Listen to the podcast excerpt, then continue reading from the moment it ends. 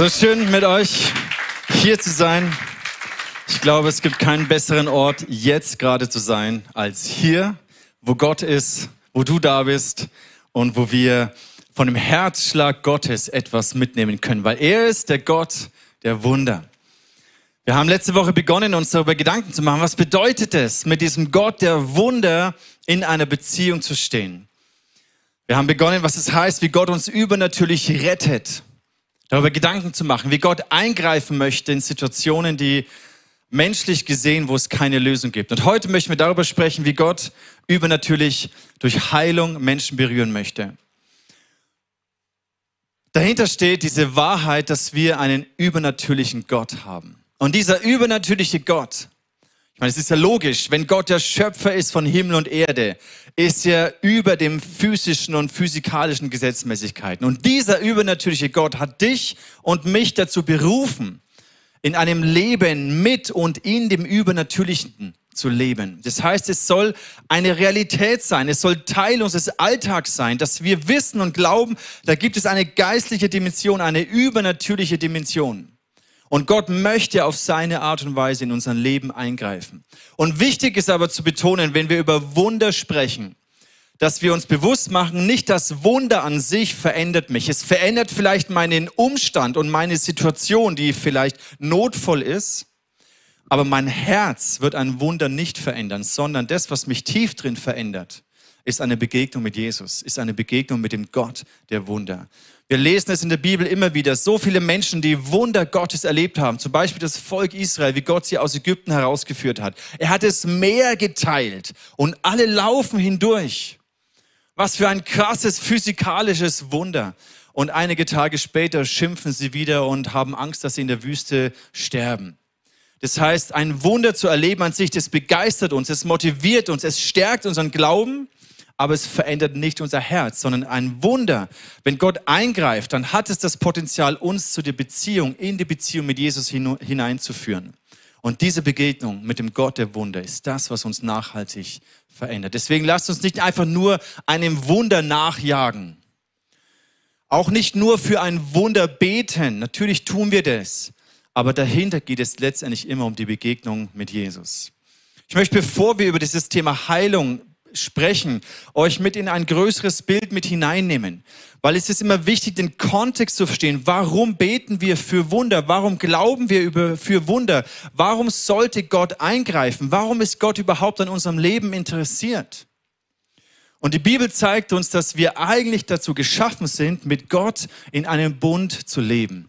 Das war die Idee Gottes, der Mensch in Bezug zu Gott, der die Schöpfung auf wunderbare Art und Weise verwalten darf. Und Gott segnet das Land und das Land versorgt den Menschen. Und da ist Gesundheit, da ist Fruchtbarkeit, da ist Leben, da blüht Leben auf. Im Bund mit Gott, in diesem Dreiecksbild, kann Leben aufblühen. Und wir müssen ehrlich sein, wir alle, wir haben es verkackt. Wir haben gedacht, nee Gott, lass mal gut sein, wir, können, wir kommen schon selber klar. Und die Folge ist eine verlorene Schöpfung, eine gebrochene Schöpfung, in der Krankheit, Tod, Leid, Ungerechtigkeit, Hunger, Klimakatastrophen, all das die Folge ist. Gottes Absicht ist es aber, alles das, was verloren gegangen ist, die zerbrochene, die gefallene Schöpfung inklusive unserem Leben und unserem Körper, das wiederherzustellen und den Mensch wieder in diese Bundesbeziehung mit ihm hineinzuführen. Jesus ist gekommen, um genau das zu demonstrieren. Er hat von dem Reich Gottes gesprochen, von dem, dass Gott seine Herrschaft wieder aufrichten möchte auf diesem Planeten Erde und dass alles wieder in diesen Shalom kommt. Shalom, Friede, bedeutet umfassendes Heil.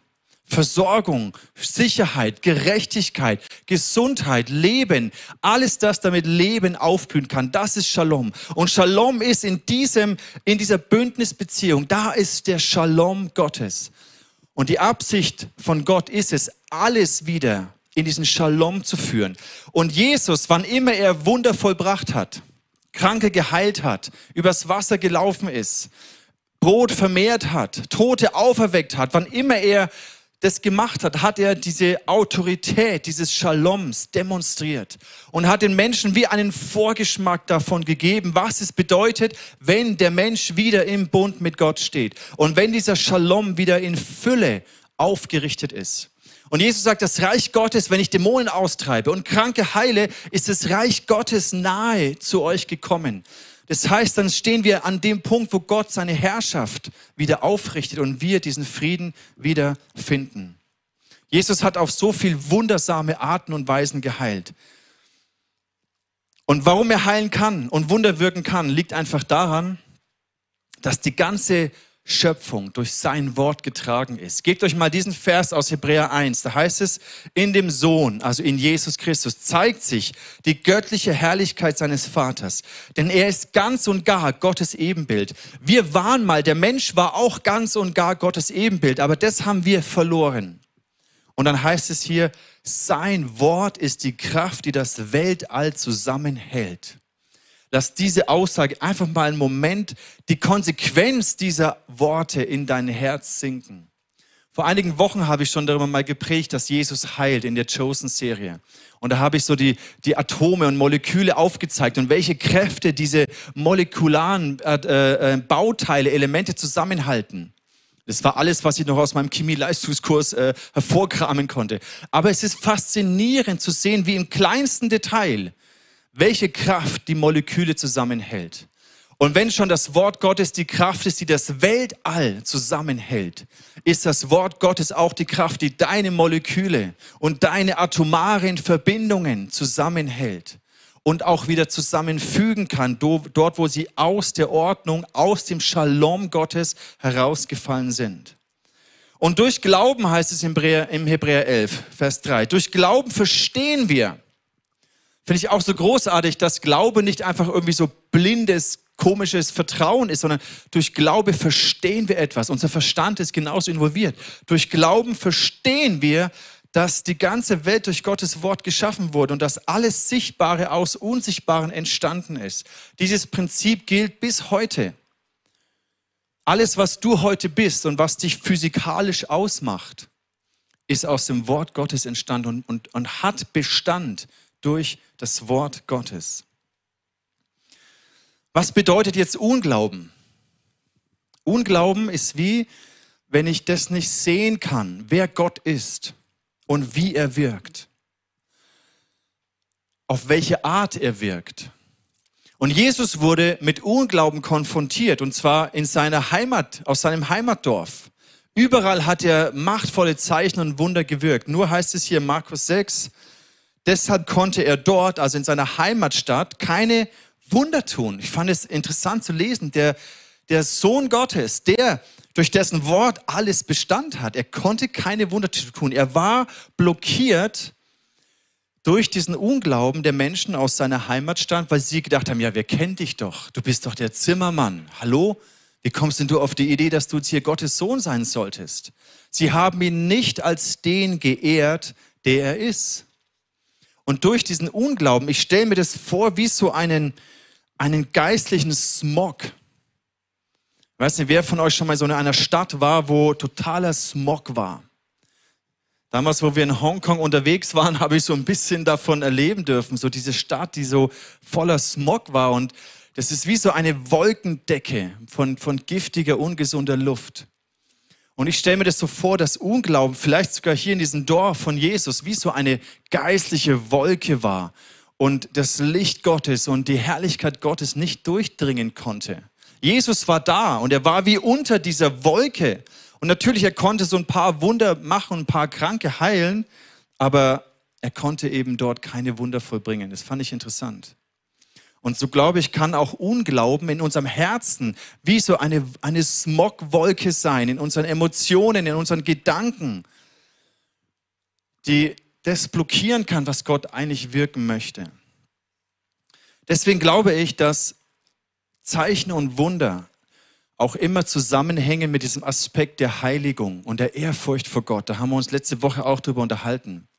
Ich möchte nochmal zu dieser Stelle kommen, die ich ganz kurz nur angerissen habe das letzte Mal. Im Josua, da heißt es Josua 3, Vers 5. Und Josua sprach zum Volk, heiligt euch, denn morgen wird der Herr Wunder unter euch tun. Also wir sehen immer wieder diesen Zusammenhang zwischen dem, dass wir Heiligen, das bedeutet, das hört sich so fromm an, ja, dass wir so mit dem Heiligen scheinen und nur noch perfekte, äh, äh, glänzende und äh, lächelnde Menschen sind. Das, das hat damit nichts zu tun. Sondern Heiligung bedeutet, dass wir uns in unserem Herzen absondern von der Welt, von den Maßstäben und der Sünde, von dieser gefallenen Schöpfung, von allem, was außerhalb dieses Bündnisdreiecks besteht.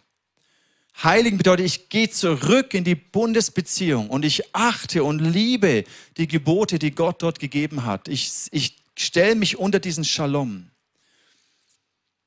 Und hier in der Situation bei Josua sehen wir, dass das eine Voraussetzung war, dass Gott Wunder wirken kann. Ich stelle mir das dann wiederum so vor, dass ich, wie so, ich gehe von dieser Wolke, des, von diesem Dunst, von diesem Smog, gehe ich raus in eine andere geistliche Atmosphäre, wo der Himmel offen ist. Und wenn wir hier zusammenkommen und worshipen und uns versammeln als Kirche, dann ist es jedes Mal, wir beten, dass der Himmel offen ist. Dass die Herrlichkeit Gottes, die Gegenwart, die, die Präsenz Gottes hier in unserer Mitte sich manifestieren kann. Und dass alle Smogwolken weggeblasen werden durch die Kraft und Gegenwart des Heiligen Geistes. Und wichtig ist, das habe ich damals auch schon gesagt, Heiligung ist etwas, was ist ein Prozess, in dem wir stehen. Ich komme später in der Predigt nochmal drauf, wo, wo Petrus diesen Gelähmten heilt. Und da steht eine ganz interessante Aussage im Kontext von Heiligung. Aber dazu komme ich später. Wichtig ist zu realisieren, Heilung oder Wunder bewirkt aber eben noch lang keine Heiligung. Das heißt, ich kann Wunder erleben, aber mein Herz verändert sich nicht. Aber ich glaube, andersrum gesagt, ich glaube, dass Heiligung Wunder bewirkt. Nicht in einer Methodik, in einem Automatismus, sondern in dem, dass es wie ein innerer, ein, ein Leben in der Heiligung, das heißt, wo ich mich absondere von diesem Smog dieser Welt, gehe ich in einen Bereich, wo, wo der Himmel über mir offen ist und wo Gott wirken kann. Das, das meine ich damit. Und Gott möchte ja mit uns in einer Partnerschaft agieren. Es nicht einfach, dass er irgend willkürlich irgendwelche Wunder vollbringt, sondern er möchte mit uns partnern. Er möchte in dieser Bündnispartnerschaft mit uns agieren, in dieser Schöpfung. Und viele von euch kennen mich und ich liebe, liebe dieses Bild vom Kitesurfen, weil Kitesurfen ist für mich ein Ausdruck genau dessen. Du kannst oder es ist eine perfekte Harmonie zwischen dem Typ, der, der surfen kann und dem Wind, der bläst. Und kein Surfer auf dieser Welt kann den Wind kontrollieren, sondern er bläst einfach durch die Natur. Und es das heißt, ich kann der beste Kitesurfer sein, aber ohne Wind geht gar nichts. Geht einfach nicht. Ich bin abhängig, sowas von abhängig von Wind. Und gleichzeitig aber auch, wenn der Wind bläst, dann muss ich auch kompetent oder fähig sein, in diesem Wind zu agieren und meinen Kite zu, zu lenken. Und das ist dann richtig geil. Also finde ich zumindest. Ich liebe es. Nächste Woche gehe ich wieder ins Kloster. Am 16. Juli nach dem Sommerfest geht es für mich eine Woche ins Kloster. Das bedeutet auf Fährmann an der Ostsee Kitesurfen ich und mein Jesus. Das ist immer meine Jesuszeit, meine Freundeszeit, ich und Jesus, wir gehen Kitesurfen. Und das ist einfach dieses Bild. Ich, ich liebe dieses Bild nicht nur, weil ich das als Kitesurfen liebe, sondern ich glaube, es ist ein, ein Zeichen. Zum einen brauchen wir, dass Gott wirkt, dass er seine Hand ausstreckt, dass Zeichen und Wunder passieren. Aber dann müssen wir auch treu sein, müssen wir auch Gehorsamsschritte gehen, dürfen wir beten, für Menschen in die Hände auflegen, sie mit Öl salben und Gottes Eingreifen erwarten. Ich glaube, die, die erste Gemeinde, die hat so in diesem übernatürlichen Leben mit Gott, die, die waren sich das gewohnt. Deswegen beten sie wie die Weltmeister. Da heißt es hier im Apostelgeschichte 4, streck deine Hand aus, dass Heilung und Zeichen und Wunder geschehen durch den Namen deines heiligen Knechtes Jesus. Also sie haben gewusst, hey Gott, wenn du nicht den Wind bläst, wenn du nicht mit der Kraft deines Geistes wirkst, dann, dann können wir auch nichts tun. Deswegen haben sie gebetet, Gott, streck deine Hand aus, dass Heilung und Zeichen und Wunder passieren. Und dann haben sie treu agiert und sind in dem gelaufen, wie Gott sie geführt hat und haben Zeichen und Wunder erlebt. Und ich glaube, in unserem Herzen ist eine Sehnsucht danach. Deswegen lasst uns beten, dass wo immer wir uns versammeln, sei es eine Kleingruppe zu Hause oder hier, dass die Herrlichkeit Gottes, die Präsenz Gottes sich lagert, dass wir in einem Prozess der Heiligung leben, dass der geistliche Smog über uns weggeblasen wird und Gott tun kann, was er tun möchte. Ich habe euch einen Testimony-Clip mitgebracht von einem Ehepaar, das wir oder viele von euch kennen. Das sind Matze und äh, Melli Müller. Der Matze ist hier 2007 in den Y-Lounge reingekommen und hat die Melli 2009 kennengelernt. Die Melli, die Schwester von der Franzi nach äh, Nürnberg gekommen. 2011 haben sie geheiratet und 2015 sind sie zurück nach, in, in die Schweiz gezogen. Und sie haben eine Geschichte mit Jesus erlebt, wo sie viele, viele Jahre auf ein Wunder gewartet haben. Und wir beide als Paar, aber auch viele von euch haben sie im Gebet getragen und haben das, haben das miterlebt. Und deswegen war damals dieser Moment umso schöner für uns, das zu erleben, dass, sie, dass Gott eingegriffen hat. Und, aber es hat mich erinnert an diese Aussage, das, was Gott in unserem Herzen wirkt, während wir auf das Wunder warten, ist manchmal oder beziehungsweise meistens genauso wichtig wie das Wunder selbst. Das, was Gott an unserem Herzen wirkt oder wirken möchte, während wir auf das Wunder warten, ist manchmal genauso wichtig und essentiell wie das Wunder selbst. Dieser Clip geht acht Minuten oder ein bisschen mehr als acht Minuten. Ähm, es gibt eine längere Version von 16 Minuten. Da gehen Sie nochmal speziell auch ein auf Paare, die das Thema nochmal speziell betrifft. Den Clip werde ich euch äh, privat auf YouTube veröffentlichen und dann über, über den Link und Telegram euch den, den Link schicken, dass ihr den nochmal anschauen könnt. Aber diese acht bis zehn Minuten, das sind für uns alle, sind so inspirierend, was sie erlebt haben in dieser, in dieser Zeit des Wartens. Und es waren acht Jahre. Und ihr könnt euch vorstellen, es war auf und ab emotional. Von daher lasst uns Zeit nehmen und diesen Clip und dieses Testimony von Ihnen hören, zur Inspiration für uns alle. Hi zusammen, schön, dass Hi. wir euch mal wieder sehen, hören dürfen. Ähm, ja, also genau, Melli und ich haben äh, 2011 geheiratet und für uns war es eigentlich relativ bald klar, dass wir gern früh Kinder hätten. Ähm, konkret konnten wir uns das so nach glaub, zwei oder drei Jahren Ehe vorstellen und haben dann halt einfach mal losgelegt, wie man das halt so machen muss, wenn man Kinder haben will. Und dann hat es halt so die ersten Monate nicht funktioniert und dann ist immer mehr Zeit ins Land gezogen und irgendwann habe ich immer gesagt, okay, jetzt müssen wir doch mal schauen, ist medizinisch irgendwas nicht in Ordnung? Und die Maili hat dann ihre Kontrollen gemacht, da war alles in Ordnung und ich bin dann auch zum, zum Urologen gegangen und habe da Tests gemacht und da kam dann eben raus, äh, dass bei mir nur eine eingeschränkte bis minimale Zeugungsfähigkeit gibt, also nahezu ausgeschlossen, ähm, dass ich Kinder zeugen kann. Und ihr müsst euch vorstellen, eben ich war damals 21, 22, sowas, genau. Also ein ziemlicher Schlag ins Gesicht und gleichzeitig noch so jung und gar nicht so recht zu wissen, wie man mit einer Situation umgehen soll. Mhm. Und ähm, konkret, also die meisten wissen ja wahrscheinlich, mittlerweile haben wir ja die, die Leni bekommen durch ein großes Wunder.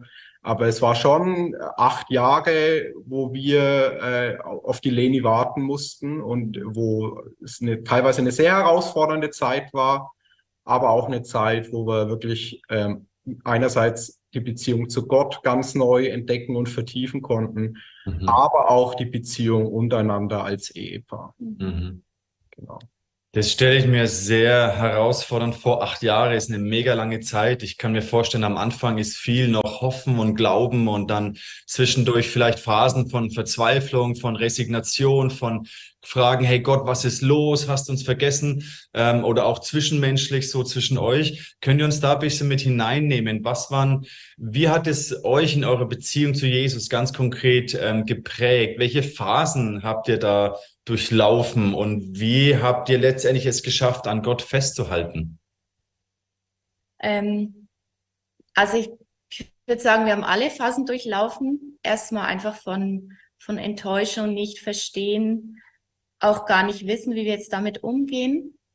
Und über die Zeit ist dann in uns, oder haben wir auch Entscheidungen getroffen. Also wir sind auch an einen Punkt gekommen, wo wir gemerkt haben, es ist nicht so leicht, anderen Kindern zu begegnen oder wenn jetzt alle rundherum gefühlt Kinder bekommen.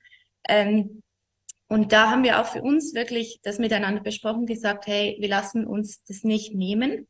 Also die Freude an Kindern lassen wir uns nicht nehmen und ähm, wir werden trotzdem mit Familien Zeit verbringen und die Kinder gern haben. Das war ein, also ein wichtiger Schritt. Ähm, dann für unsere Ehe. Wir haben auch gesagt, das macht nichts mit unserer Ehe. Es war einfach eine, eine Entscheidung und es hat wie gereicht, als Staat zu sagen, ähm, wir entscheiden uns weiterhin für unsere Ehe, dass sie gut ist, dass wir uns da ähm, die Beziehung nicht kaputt machen lassen. Und das Wichtigste über die Zeit ist so ein Hunger in uns gewachsen und wir wollten herausfinden, wie denkt Gott darüber. Mhm. Und ähm, sind dann wir sind in die Bibel gegangen, wir haben wir haben geworshipped, wir haben Eindrücke bekommen ähm, und ja, sind so immer mehr oder ist immer mehr ein, eine Zuversicht gewachsen und eine ganz tiefe Sicherheit, dass Gott möchte, dass wir Kinder bekommen. Und jetzt gerade, weiß jetzt ich. Fängt die, jetzt fängt die Leni das Heulen an. ich komm gleich. Ja, genau. Jetzt zwischenzeitlich ist auch unsere Töchterlein aufgewacht. Da ist sie, die Leni. Äh, sie war gerade noch am Schlafen. Ist leider nicht ganz gesund, aber ist ja nicht so schlimm.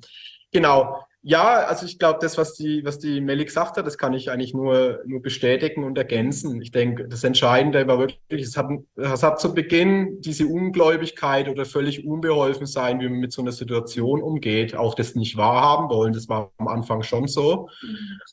Ich kann für uns schon behaupten, dass wir jetzt nie Zweifel hatten, dass Gott Wunder tun kann. Mhm. Und ähm, dieses grundsätzliche Versprechen, was Gott ja eigentlich macht zu Beginn der Bibel und eigentlich auch immer wieder durch die Bibel hindurch, dass wir fruchtbar sein sollen und uns vermehren sollen, ähm, dass wir das grundsätzlich nie angezweifelt haben, natürlich mit den Auf und Abs von, äh, ist es wirklich so wahr oder äh, warum sehen wir es jetzt gerade nicht? Mhm. Und was ich vielleicht als Mann schon auch noch sagen kann, was mich extrem beeindruckt hat oder was auch unsere Beziehung gestärkt hat, dass die Melly natürlich einfach äh, zu mir gehalten hat. Ich meine, klar, wir sind verheiratet, aber eine Frau könnte auch sagen, ui, jetzt habe ich einen Mann, der kann keine Kinder kriegen, ich will selber aber eine Familie. Was macht das jetzt mit meiner Liebe zu meinem Mann? Und, und das hat mir das, und das ist schon was für mich als Ehemann, als Bestätigung, das hat mir die Melly ja nie vorgehalten. Mhm. Ich denke, das ist sicher auch was, da kommen wir ja später noch dazu, so als, als Tipp für, für Paare, die in einer ähnlichen Situation stecken, dieses Ja zueinander, mhm. dass das halt niemals irgendwie angefechtet werden darf. Mhm. Und, ja.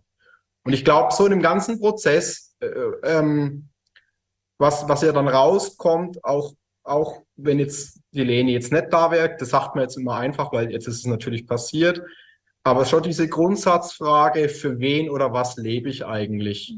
Und lebe ich halt für dieses irdische Glück? Und natürlich ist es mega schön und es ist eine riesige Erfüllung mit der Leni. Aber irgendwann kommt man halt schon zu der Frage, ist so, ist so das, das Königreich von Gott, ist das tatsächlich an erster Stelle?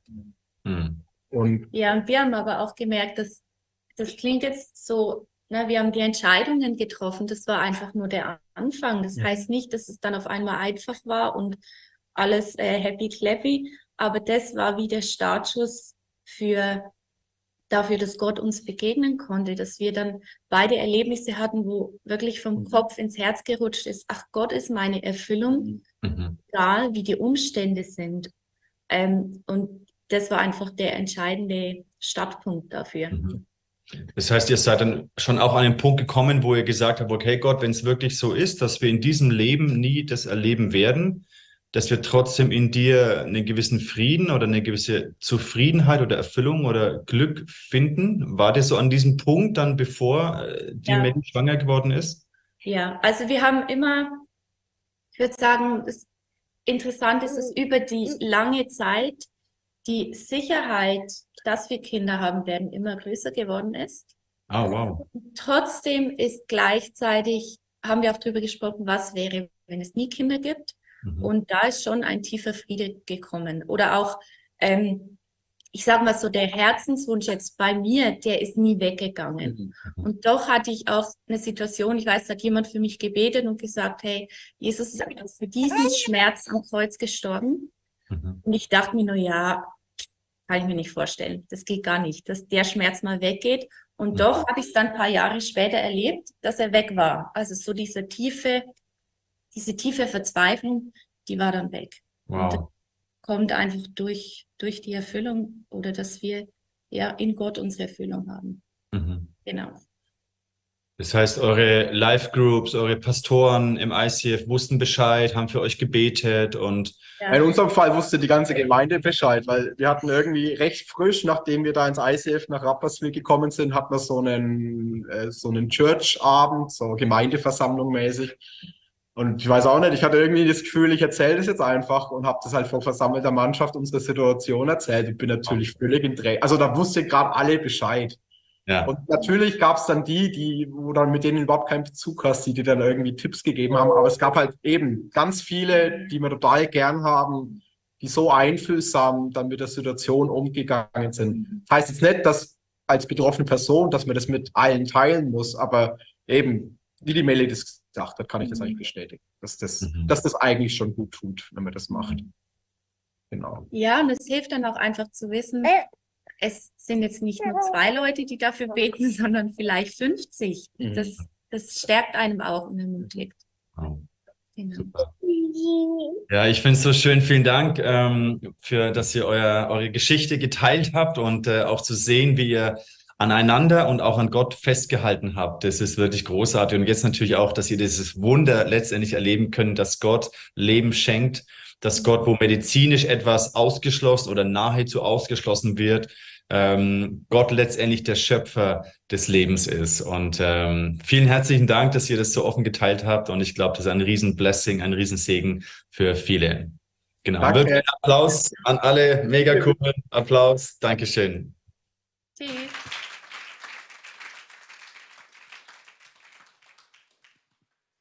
Es ist wirklich faszinierend zu sehen, wie in diesen acht Jahren des Wartens und vielleicht hast du eine ganz andere Situation, aber vielleicht gibt es bei dir auch Situationen, wo du wartest, wo du betest, wo du diese Phasen durchmachst von Verzweiflung, von Hoffnungslosigkeit, Resignation oder Glauben und Festhalten. Und es ist so schön, wie einfach nach acht Jahren sie auf ganz natürliche Art und Weise einfach die Melli schwanger wurde.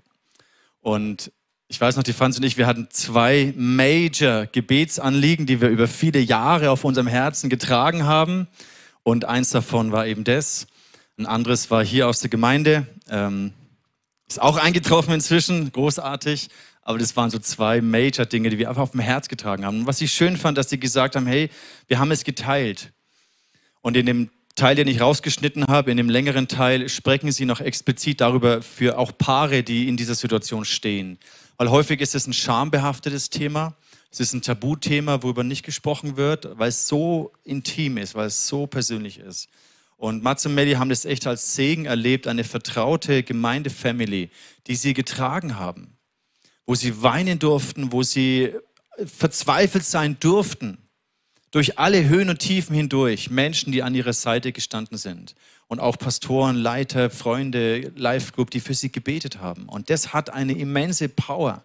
Und ich glaube, dass wir hier als ICF in Nürnberg dann auch noch wachsen dürfen in der Vertrautheit, wie wir miteinander unsere Anliegen teilen, unsere Nöte teilen. Und viele von euch haben eine Live-Group, wo das stattfindet. Aber manchmal braucht es auch diesen größeren Rahmen, wo wir als Gemeindefamily für etwas einstehen, für zum Beispiel so eine Situation oder andere Situationen. Weil wir haben einen Gott der Wunder. Und wir dürfen gemeinsam diese Dinge vor ihn bringen und einander stärken in Phasen, wo es auch mal echt herausfordernd ist. Ich möchte mit euch noch jetzt in zwei Situationen aus der Apostelgeschichte mit hineingehen, wo, glaube ich, so viel auch drinnen ist, die wir lernen dürfen, um unseren Glauben in Gott zu stärken. Die erste Geschichte ist in der Apostelgeschichte und ich, äh, das dritte Kapitel. Und einfach so ein Rat oder so ein Tipp, wenn du dich mit dem Thema Heilung beschäftigen möchtest, dann lies und studiere Apostelgeschichte Kapitel 3. Ein paar Auszüge habe ich euch mitgebracht, aber die Zeit reicht gar nicht aus, um da wirklich hineinzugehen in diese Tiefe. Da stecken so viele Schätze drin, die, glaube ich, wir und ich inklusive noch gar nicht durchblicken. Also wenn du möchtest, dann studier Apostelgeschichte 3 und tauch da wirklich ein. Apostelgeschichte 3 Vers 4. Ich lese euch diese Geschichte vor, wo Petrus und seine Freunde zum Tempel hinaufgehen und da sitzt dieser Gelähmte am Tor. Und da heißt es, die beiden blickten ihn aufmerksam an. Also er sagt, hey, habt ihr Silber und Gold? Also habt ihr was irgendwie Essen oder Nahrung oder eben Silber und Gold? Und Petrus sagt, sieh uns an. Der Mann sah erwartungsvoll zu ihnen auf. Er hoffte etwas von ihnen zu bekommen. Da sagte Petrus zu ihm, Silber habe ich nicht, Gold habe ich auch nicht. Doch was ich habe, das gebe ich dir. Im Namen von Jesus Christus aus Nazareth, steh auf und geh umher. Also hier ist schon mal interessant, Petrus hat gesagt, was ich habe. Das heißt, er wusste, ich habe etwas von Gott empfangen. Der Heilige Geist wohnt in mir. Die schöpferische Kraft Gottes habe ich empfangen. Es ist Gott, der in mir wirken kann. Was ich habe und diese Zuversicht, diesen Glauben, diese Hoffnung, die gebe ich dir weiter. Mit diesen Worten fasste er ihn bei der rechten Hand und half ihm, sich aufzurichten. Ich habe mir auch gedacht, wow, wie mutig ist es, zu einem Gelähmten zu sagen, komm, ich, ich, ich helfe dir auf. Ich wäre eher so, okay, ich bete für dich, guck, ob das Wunder passiert. Und wenn es passiert ist, dann helfe ich dir hoch, weil dann ist es ja safe. Aber wie peinlich ist es, wenn du versuchst, einen Gelähmten, und das habe ich auch mal öfters erlebt an Veranstaltungen in den 90ern, wenn du versuchst, irgendwie jemanden aus dem Rollstuhl herauszuhieven und dann ist er aber nicht geheilt und es ist ja super peinlich. Und ich denke mir, hey Petrus, irgendwas hast du verstanden gehabt, was ich noch nicht blicke. Also er, hat, er war so, so souverän in dem, hat ihn aufgeholfen und dann heißt hier, im selben Augenblick kam Kraft in, seine, in die Füße des Gelähmten und seine Gelenke wurden fest. Ich liebe auch diese Aussage, es kam Kraft in seine Füße. Also wir haben es vorhin gelesen, dass die Schöpfung des Weltall durch das Wort Gottes gehalten wird. Und ich stelle mir so vor, dass in dem Moment, wo er diesen Glaubensschritt, diese Worte gesprochen hat und dann aber auch gemäß dem gesprochenen Wort agiert hat, gehandelt hat, ihn herausgeholt hat, in dem Moment war wie so eine, ich weiß nicht, eine Brücke oder irgendwas, dass diese Heilung, die Jesus am Kreuz ja schon bewirkt hatte, dass die auch sich hier, dass das Reich Gottes, die Autorität sich hier in diesem Körper manifestieren konnte. Und dann heißt es hier, er sprang auf und tatsächlich, seine Beine trugen ihn, er konnte gehen. Der Mann folgte Petrus und Johannes und in den inneren Tempelvorhof und immerfort lief er hin und her und hüpfte vor Freude und pries Gott. Ich meine, logisch, der war, der war außer sich. Und dann interessant ist auch im Vers 10, da heißt es, Verwunderung und Entsetzen erfüllte sie über das, was ihm widerfahren war. Also die Leute haben das ja alle gesehen. Verwunderung ich liebe auch diese deutschen Worte, Verwunderung oder gleich kommt noch so, hey, was wundert ihr euch? Und dann kommen natürlich alle und, und kriegen das mit und wollen sehen, was passiert ist. Und richtig interessant ist es dann erst die Verse drauf, wo wir sehen, dass Petrus erklärt und predigt darüber. Zum einen sagt er, als Petrus hier im Vers 12, die vielen Menschen sah, sprach zu ihnen, Leute aus Israel, warum wundert ihr euch darüber? Auch cool, ne? Warum wundert ihr euch? Coole Aussage irgendwie. Ich weiß gar nicht, ob das nur im Deutschen ist, aber ich finde es super. Warum wundert ihr euch darüber, dass dieser Mensch jetzt gehen kann? Ja, natürlich wundert man sich. Warum starrt ihr uns an? Ja, logisch starrst du dich an und denkst, was geht hier ab? Glaubt ihr denn, und das finde ich jetzt interessant, glaubt ihr denn, wir hätten diesen Gelähmten aus eigener Kraft oder weil wir so fromm sind, geheilt? Vorhin habe ich gesagt zum Thema Heiligung. Dieses Wort, was hier für fromm steht, kann auch mit Göttlichkeit, also ähm, auch Gottesfurcht sogar oder Heiligkeit oder eben Godliness und Holiness übersetzt werden. Es ist das gleiche Wort. Das heißt, Petrus sagt, hey Leute, es ist ja nicht durch meine Kraft und weil ich so ein frommer, guter Mensch bin. Und deswegen, was ich vorhin über Heiligung gesagt habe, hat nichts mit diesem Leistungsanspruch zu tun. Ich muss erst so und so heilig sein, bevor Gott wirken kann. Das ist eben genau das, was es nicht meint. Deswegen sagt Paulus, äh, Petrus hier, hey, nicht meine Kraft, nicht meine Glaubenskraft und meine Proklamationskraft und meine, meine, das, was ich schon als guter, reifer Christ bin oder meine Frömmigkeit hat diesen Gelähmten geheilt, sondern im Vers 16, durch den Glauben an seinen Namen hat sein Name diesen, den ihr seht und kennt, stark gemacht. Und der Glaube, der durch ihn gewirkt ist, hat diesem die Gesundheit gegeben vor euer aller Augen. In der Hoffnung für alle ist übersetzt mit das Vertrauen auf Jesus und die Macht seines Namens. Die Macht seines Namens, das hat etwas mit Autorität zu tun. Und wir haben uns das in diesem Bible Study von der Gabi angeschaut und es war so faszinierend, das in diesem Kontext zu sehen.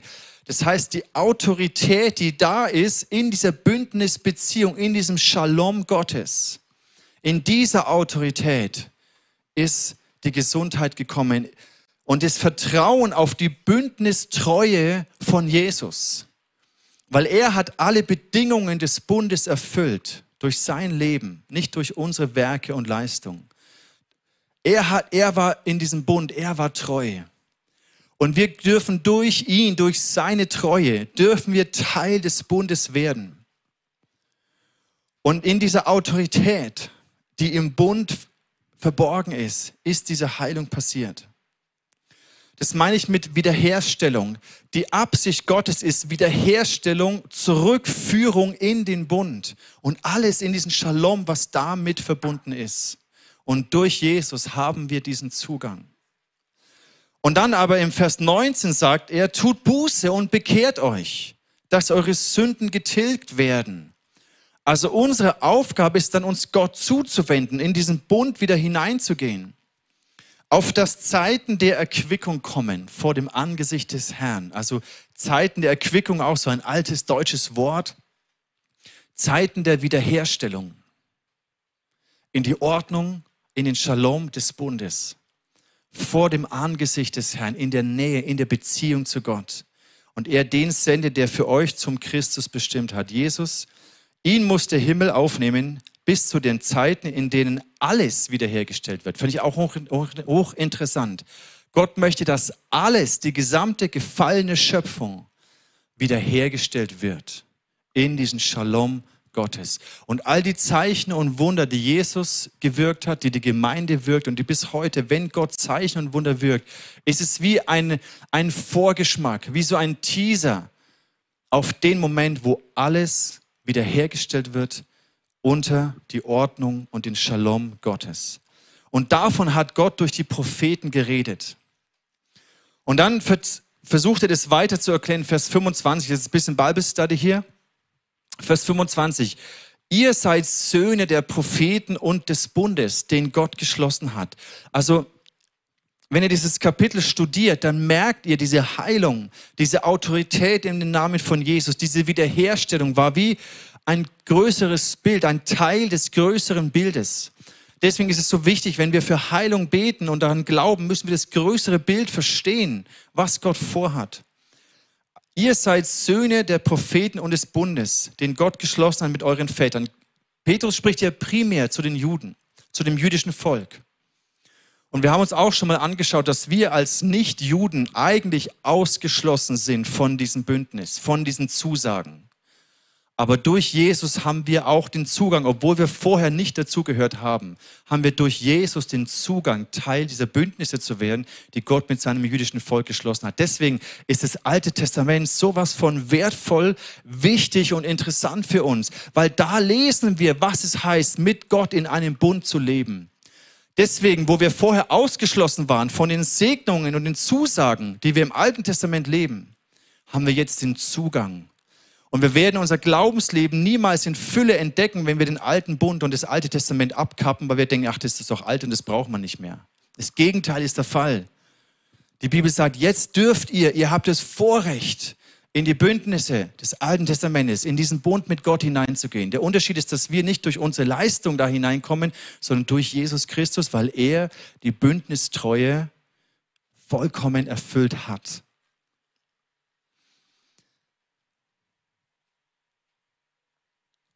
Ihr seid Teil des Bundes, den er mit Abraham geschlossen hat. Durch seine Nachkommen, durch deine Nachkommen soll gesegnet werden alle Völker auf Erden.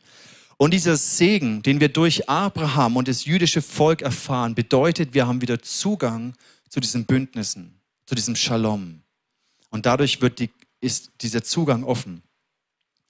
In der neuen Genfer Übersetzung ist die Im Vers 25, da heißt es, euch als den Nachkommen der Propheten gelten die Zusagen, die Gott seinem Volk gegeben hat. Und ihr habt vollen Anteil an dem Bund, den er mit euren Vorfahren eingegangen ist. Wir haben vollen Anteil an dem Bund. Ich finde es so großartig. Vers 26, ihr seid daher die Ersten, die zu, den, zu, denen Gott seinen Diener Jesus gesandt hat, also das jüdische Volk, als er in die Welt gekommen ist. Jesus möchte euch segnen und jeder von euch, der sich von seinen We verkehrten Wegen abwendet, wird seinen Segen erfahren. Diese verkehrten Wege ist das außerhalb des Bundes, wo ich sage, nee Gott, lass mal gut sein mit deinem Bund, ich schaue selber, wie ich klarkomme. Wenn wir uns da bekehren und abwenden von diesen Wegen zurück in den Bund, dann beginnt das Reich Gottes und die Autorität des Gottes in unserem Leben wieder zu wirken. Und der Shalom, der Segen, der damit verbunden ist, der ist hier.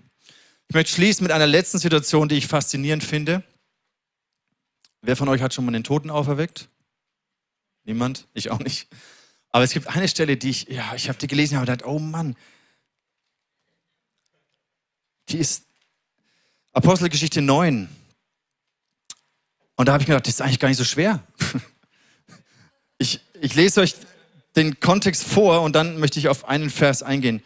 Ich hoffe, ihr habt noch zwei, drei Minuten eure Aufmerksamkeit. Ich weiß, es ist heiß und der Sauerstoff ist wenig, aber vielleicht könnt ihr mir noch, noch zuhören. Ähm, Apostelgeschichte 9. Oh, es bläst. Uh.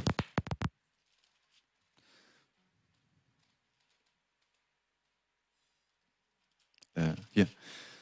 In Joppe war eine Jüngerin mit Namen Tabitha. Das heißt übersetzt Reh. Auch lustig. Ist nicht relevant, aber ist lustig. Die tat viele gute Werke und gab reichlich Almosen. Das fand ich interessant. Das war eine treue Jüngerin, Nachfolgerin, die hat, hat gut gelebt. Viele gute Werke, reichlich Almosen. Es begab sich aber zu der Zeit, dass sie krank wurde und starb. Das heißt, auch wenn du denkst, ich bin so ein guter Christ, ich mache so viele gute Werke, mir wird nie etwas Böses passieren, das stimmt eben nicht. Da wuschen sie und legten sie in das Obergemach. Weil aber Lydda nahe bei Joppe war, sandten die Jünger, als sie hörten, dass Petrus dort war, zwei Männer zu ihm, baten ihn, säume nicht und komme zu uns. Also sie haben den Petrus geholt.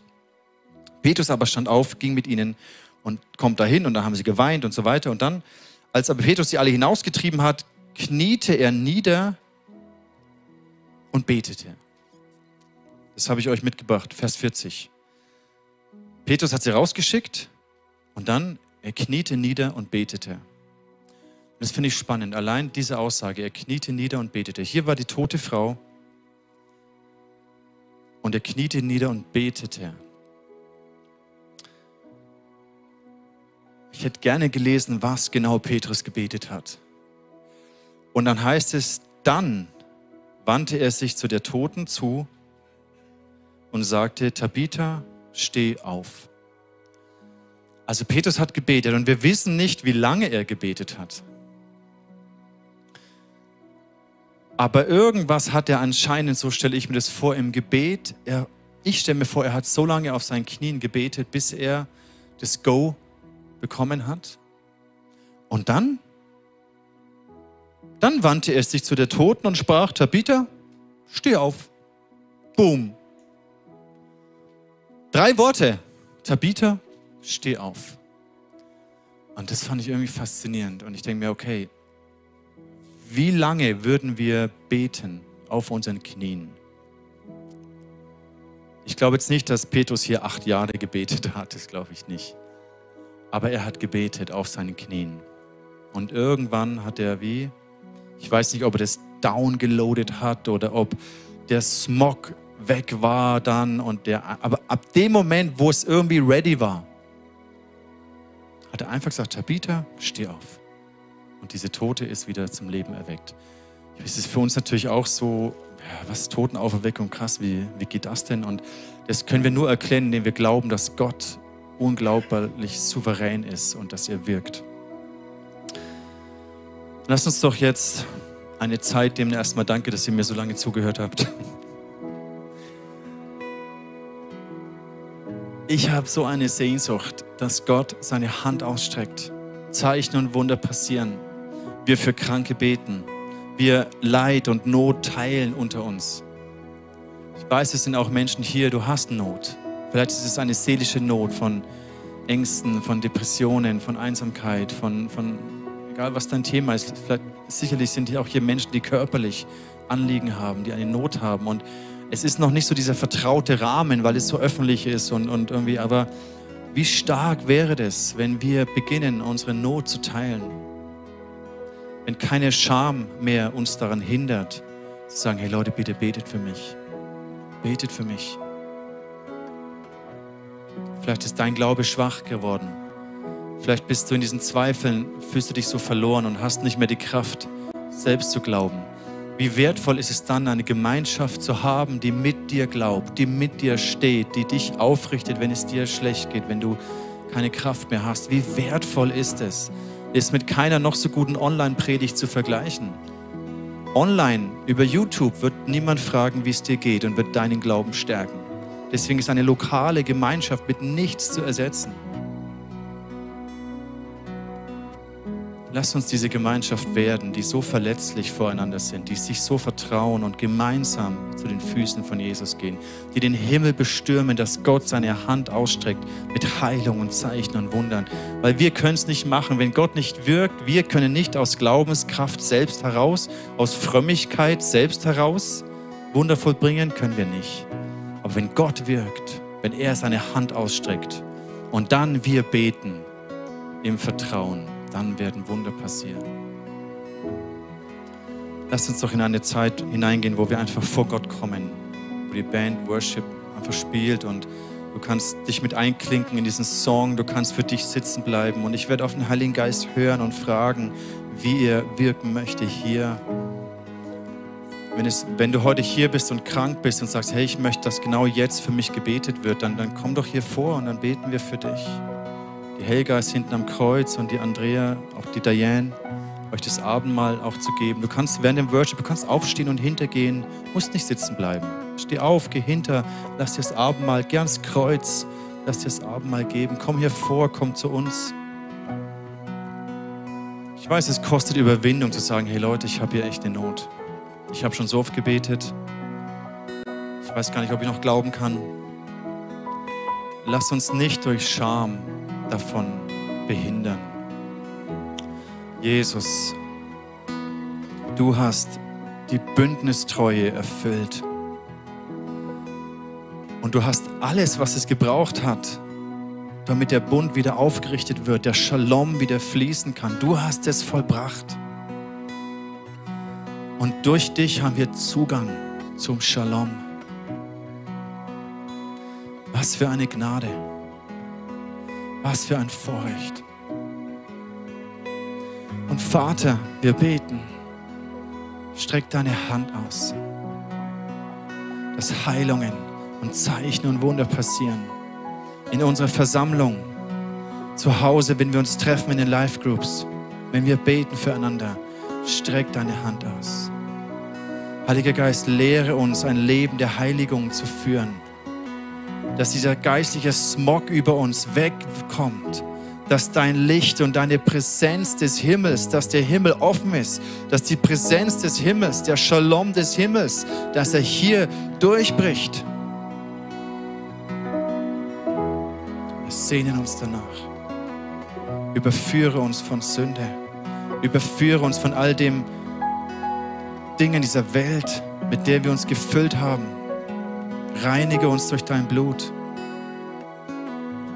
Die Beichte ist so etwas Wertvolles, dass wir ans Kreuz kommen, Get Free erleben, Heilung erleben in unserer Seele, in unserem Innersten, in unserem Herzen.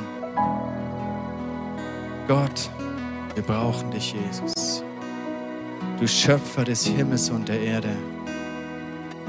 Jesus, du Sohn Gottes, Jesus Christus aus Nazareth streck deine Hand aus und wirke in unserer Mitte.